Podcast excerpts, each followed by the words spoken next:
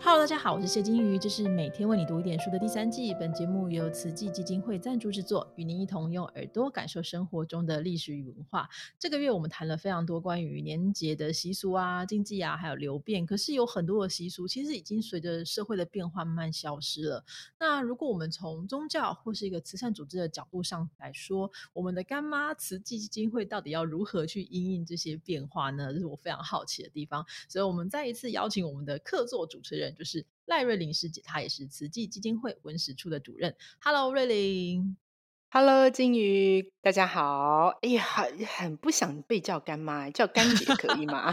干姐，干姐，好，我叫姐，那干妈界的代表了，没关系。我想知道是说，我们大家都大概大家都听说过，慈济是由正言法师所创立的。那他今年已经八十四岁了，所以经历过就二战啊，然后经历过台湾近代史上很多很多的事情，当然也看过世界上各种灾变。所以我想，佛教当中提到了无常这件事，正言法师本人应该是非常非常了解。的，可是既然是世事无常，那他所领导的慈济基金会会觉得这些年节啊习俗是必须存在的吗？可能是因为越是无常啊，所以对于恒长啊，或者是所谓的传承啊，跟永续就会更加的在意啊。而且慈济自己是有做农耕的，因为自力更生嘛。那大家都知道，农啊就是靠天吃饭，所以呢又特别重视这些节气的变化。什么样的季节利益做什么样的事情，那我们也应该要遵循着，甚至是一些传统的规则。有时候是拉近人跟人之间距离很重要的一个方法。毕竟在现在这个环境啊，宗教的氛围比较式微了，也就是信仰的人呢，确实是逐渐减少。可是人跟人的关系啊。需要的是越加的紧密啊，所以有时候用传统的习俗方法，其实是可以让人的关系更好。那要用什么方法啊？我自己的感觉啊，有一回我在上班的时候啊，嗯，我我的上班其实就在庙里啊，就在近寺精舍。然后我那天的午餐，哎，怎么发觉有有润饼哎？然后一问之下，哎，润饼原来是靠近清明节了。嗯，有时候吃来。对对对对，来维系那个传统是一个很好的方法。哪怕是在金舍，其实到了寒食节好或清明之前好，也会有这个吃润饼啊。那当然，它一个很重要的意涵就是它它是呃用当令的食材好。也是这个寒食节的很重要的意义啊，当下的产物啊，当然也是注重这个健康啦、养生啦。那以慈济来说啊，是舒适更好。那慈济它更在乎的是这种生活化的宗教，所以呢，我们其实，在跟宗教相关联里面啊，呃，或者是生活相关联里面，我们很重视的还有像五月初五的端午节。哎，端午节，端午节吃粽子啊。对，没有错，没有错。但是我们就会特别把粽子啊，然后去分送给呃执勤的这些警义消，还有警察。为什么这件事跟端午节有什么关系？对，因为五月份的时候，其实也是开始天气热的时候啊。嗯。有一句俗语就是说，没有到端午之前，不要收棉被。哈哈。为呃，也未加五月这涨破球唔敢绑。是吗？就是说，那个那个那个衣服啊，毛衣还不舍不得放下。对对对对对对，也就是开始可能是呃健康环境卫生等等，所以呢，我们也会趁这个时候啊，来做一些像是环境啦、卫教的宣导，也是为了这一群啊在第一线很辛劳的工作人员呐。没错，嗯，这是在五月初五，还有九月初九。重阳敬老嘛，嗯，没错没错。那我们也会在一些比如说安养的养护中心啦，然后去关怀老人，不要有一些活动哈。那慈济志工啊，也会开始。拿出看家本领啊，唱歌啦，好，或者是帮老人家按摩啊，或带一些青年的学生啊，然后一起去探望老人了。有一些志工，其实他们的父母也已经不在了，也是把长辈当做自己的家人，也不是只有在九月初九去啊，每个月固定都会去，只是在重阳敬老的这一天，在特别举办一些联谊活动啊，让老人家更觉得温馨。嗯，我今天想插出来，就是说我发现慈济的志工们很喜欢唱歌跳舞，有很多的活动都会出现，然后会有一个很有趣的，应该一个编排吧，就大家都会有比如说手语舞啊或者什么，这个东西的来源是什么呀？呃，其实一开始的时候，是我们想要把一些佛典的故事，或者是一嗯。些佛教的经文，哈，把它给生活化，或让大家容易背诵。那第一个，嗯。你透过手语的方式来。表达，然后透过唱诵，那就比较好嗯。记忆。对。那我们也会在一些活动当中夹杂一小段，啊，一小段，让大家感觉一下那个音乐之美，比唱诵还比较普世化一些哈。因嗯。为要走进庙里唱诵，可能年轻人比较难接受。哎，可是嗯。有一些，呃，歌曲，可能大家就觉得比较活泼。音乐跟歌舞好像是在学校里面才会做的事情，但实际上嗯。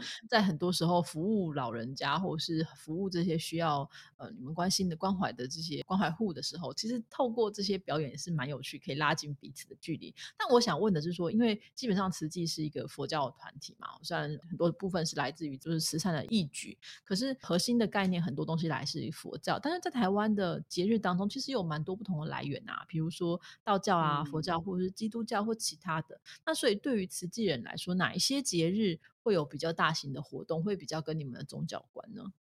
嗯，跟我们宗教比较有关的就是浴佛节了，我们嗯。也是称为佛诞日。其实佛对。诞日是在一九九九年的时候，那个时候就把它定为是国定的纪念日，就嗯。在五月的第二个礼拜天，那听起来很熟悉啊。嗯，母亲节呀。没错，好，也是母亲节啊，也是将呃，佛陀其实他也像是一个大地的母亲，然后也算是对我们佛教徒来说，他是我们的教主嘛，哦，嗯。他也是一个大智慧的觉者。那庆祝他的生日的方法也很特别啊，我们叫浴佛。那所谓的嗯。浴佛呢，就是用清水，啊，浇灌，然后可能我们会有一个淋浴佛，嗯。好，这一个动作。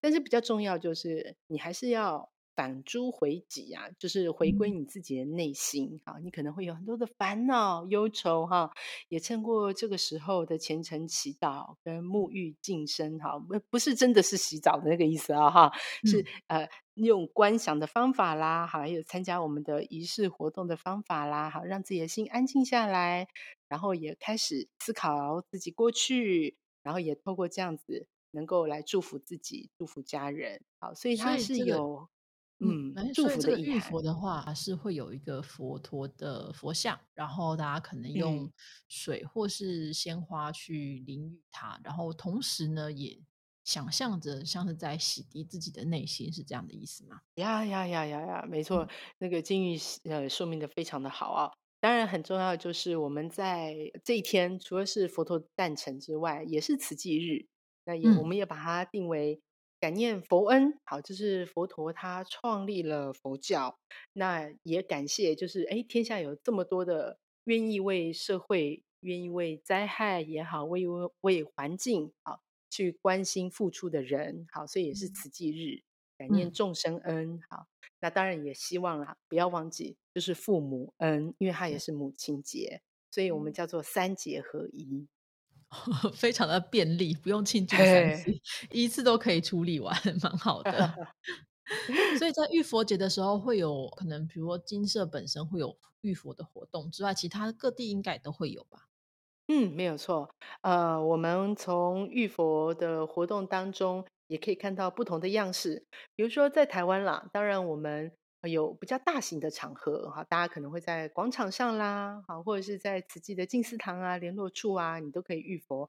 可是对于嗯。一些比如说病人，我们会有行动浴佛，会有一个小车车哈，推着，嗯。然后到他的床边，因为病人也更期期待啊，自己的。身体早日康复。我印象中最感动的是在非洲啊，莫桑比嗯。克那边，他们虽然信仰的是，呃，基督教，虽然不一样，但是当嗯。他们知道，哦，这是佛陀的生日哦，那要做什么呢？好，他们也愿意一起来浴佛。然嗯。后他们可能物资比较有限，他们可能就是采当地的花，然后用当地的鲜果，然后来表达。甚至于他们还会安排一场，呃，话剧，啊，我觉得也嗯。很特别哈。他们只是想要重现，呃，当时风灾的时候，他们遇到的困难，以及如何受助的历程。对，那就变成了一个他们的传统，啊，他们都会有一个嗯。短短的话剧演出啊，也让来的人知道为什么我们要在这一天来遇佛，啊，哪怕宗嗯。教不同。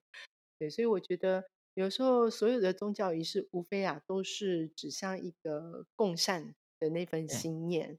嗯，一时的受困也是需要大家的十方驰援。嗯呃，可能不一定要是非常豪华或非常壮大的场面，重点是在于你的心意啦。吼，那你嗯说台湾其实有一个蛮特殊的节日，或是一个整个月，就是我们上一季有提到农历七月，俗称鬼月哦。那这提到嗯这一个月的时候，大家都很容易心里发毛，所以我想要请瑞玲谈谈看，就是说在那在慈济是怎么去看待或怎么去讨论七月的呢？嗯。其实民间真的对于鬼月啊，都会有很多的嗯，想象啊。我还没对，来到慈济之前啊，我也不免俗，都会如此。但是，呃，我发觉那个有时候你的心念一转，你反而会觉得，哎，真的不一样啊。比如说嗯，第一个，你可以想象啊，这个当时啊，在佛教来说，因为在印度，它开始有这个佛陀，他会在这个时候比较热，然后再，加上印度的环境比较潮湿，蚊虫啦、蛇比较多，所以他就选择了在四月十五到七月十五这个时候，大家就不要出去化缘了。啊，我们就嗯结下安居，也就是我们定下来，然后我们可以来专心修行啊。嗯，那这个时候呢，就会有一些在家居士来做供养。那能够供养佛，让佛来修行，那大家都很欢喜啊。所以。其实七月应该是欢喜月。那等到七月十五号这一天，哎，这个修行的时间结束了，大家要来跟佛陀报告你的修行心得 啊。然集后这个报告时间，点收感觉好压力好大。这个这个指导教授感觉蛮蛮认真要的，口试 吗？不行的话 就会有那个天龙八部会喷你。好，然后大家分享心得说，那当然佛听了欢喜嘛，所以你看这嗯，是一个欢喜日，欢喜的月份啊。恭喜你通过，考试。嗯 对对对对对，学生也高兴啊。另外一个相关的故事就是呃，穆建连救母了。穆建连尊者他还没有修道之前呢、他的母亲就非常非常喜欢的大鱼大肉啊。穆建连在的时候啊，他就会吃很多哈。然后往生之后就堕入了阿鼻地狱啊。那嗯他开始修行之后，就开始想：哎呀，我亲爱的妈妈现在在哪里呢？有没有想到到地狱一看，哇，大大的肚子，然后又瘦瘦的四肢，哈，想要给母亲吃一些东西，但是呢，食物到了口边都化成了火啊，都没有办法吞食下去，那很不忍心啊。于是呢，就问佛陀该怎么办才好呢？啊，于是当那个佛陀以及修道的人呢，就结集在一起。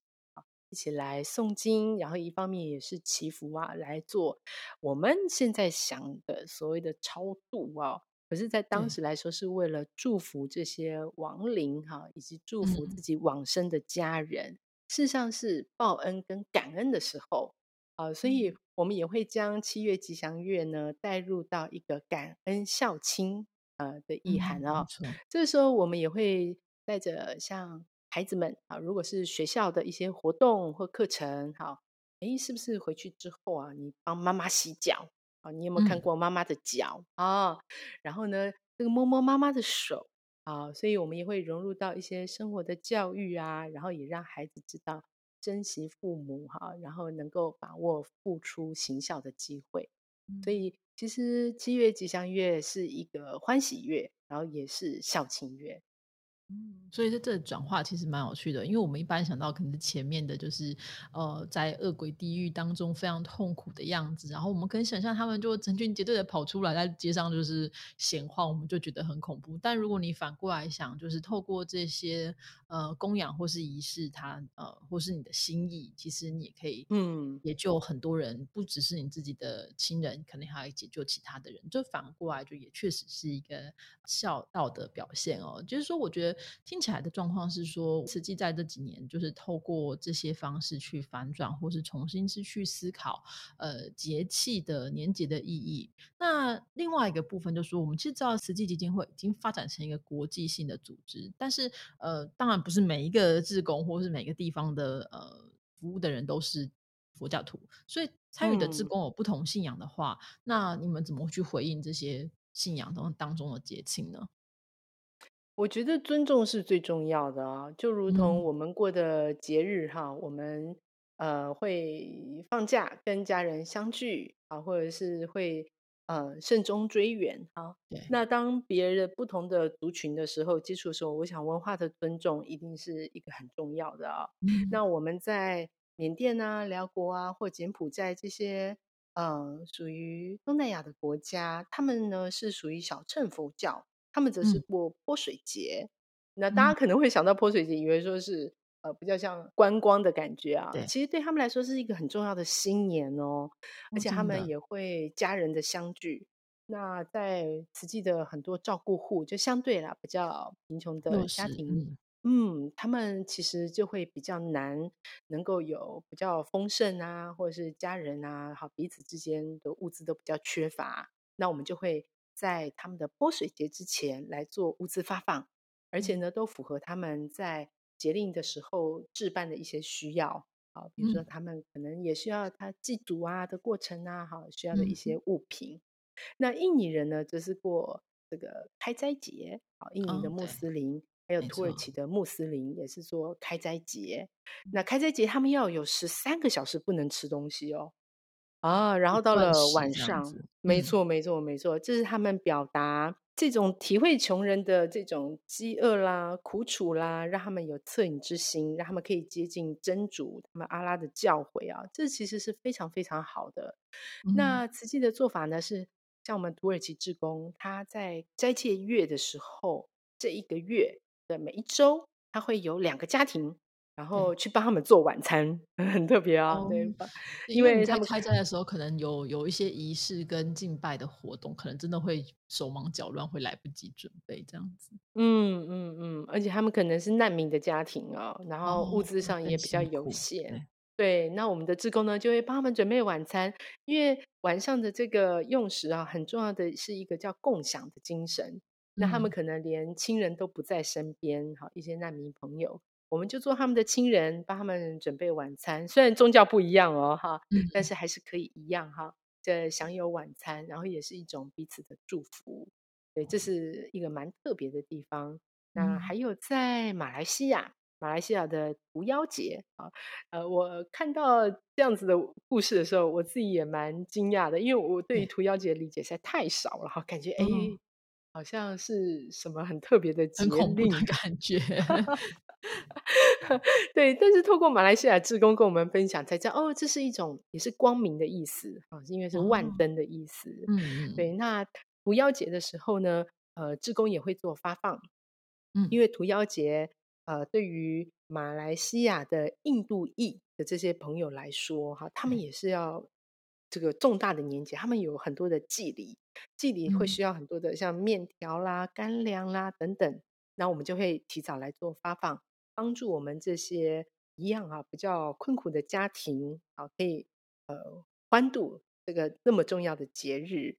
那我们在发放的时候呢，我们的慈济的会场啊，也会欢迎他们都进来。他们也会用他们的仪式哦，比如他会在我们的呃发放的现场，用面粉或稻谷，哎，做一个昆虫的形状。哦，那听说这个昆虫形状，因为在这个时候啊，会有很多的，就是蚊虫啊干扰啊，对吧？有点像是用米做成那个昆虫的形状，让这些昆虫吃。好，一方面就尊重这些生物。啊，然后另外一方面也是他们的一个仪式，对，所以他来到我们的会所啊，就是慈济的净思堂，他们也是一样哦，染染染色的米粒在这个地上来做这样子的绘图，然后是一种很虔诚的心意。